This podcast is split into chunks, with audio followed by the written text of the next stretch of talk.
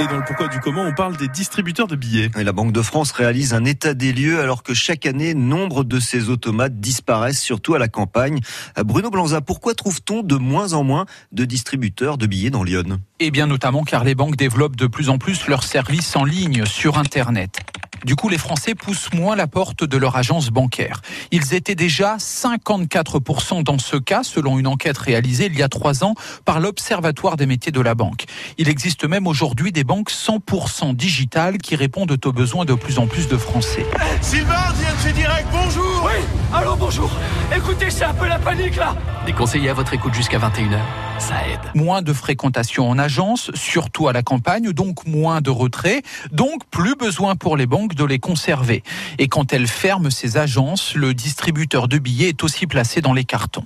Il y a également une raison financière. Un distributeur automatique de billets, ça coûte son installation environ 90 000 euros, son entretien environ 14 000 euros par an. Et surtout, pour éviter tout vol, il faut sécuriser l'automate. Et cela coûte très cher aux banques, presque plus que pour l'installation du distributeur. Et pour qu'au final ces derniers deviennent rentables, il faudrait en moyenne compter sur 100 retraits par jour.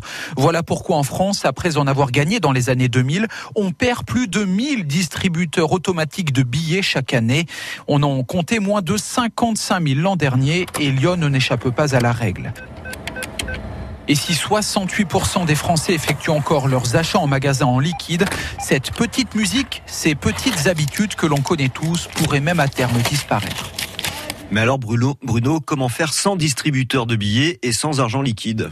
Alors un sénateur, le centriste Hervé Moret, a tiré la sonnette d'alarme l'an dernier face à la disparition de ces automates à la campagne. Il s'est adressé au ministère de la Cohésion des Territoires. La réponse est, peu encourageante. Hein. Le gouvernement ne peut contraindre les banques à une présence sur l'ensemble des territoires et dans toutes les zones, mais il dispose de, de leviers incitatifs. Les collectivités locales, comme les mairies, ont la possibilité de financer l'implantation d'un distributeur auprès des maisons de services au public ou même chez les commerçants. Une décision prise à Seignelay, qui a perdu son distributeur il y a près de trois ans. À l'intérieur de la maison de service public de cette commune de 1700 habitants, on peut retirer jusqu'à 300 euros par semaine à la poste. J'aimerais être informé plus souvent de ce qui se passe sur mon compte. Alors qu'est-ce que vous pouvez faire pour moi? Autre exemple, le Crédit Agricole, très implanté dans Lyon avec 33 agences, propose aussi ses 39 points verts. Le Crédit Agricole vous informe chaque semaine par SMS de l'état de votre compte. Un dispositif qui permet de retirer de l'argent chez les commerçants.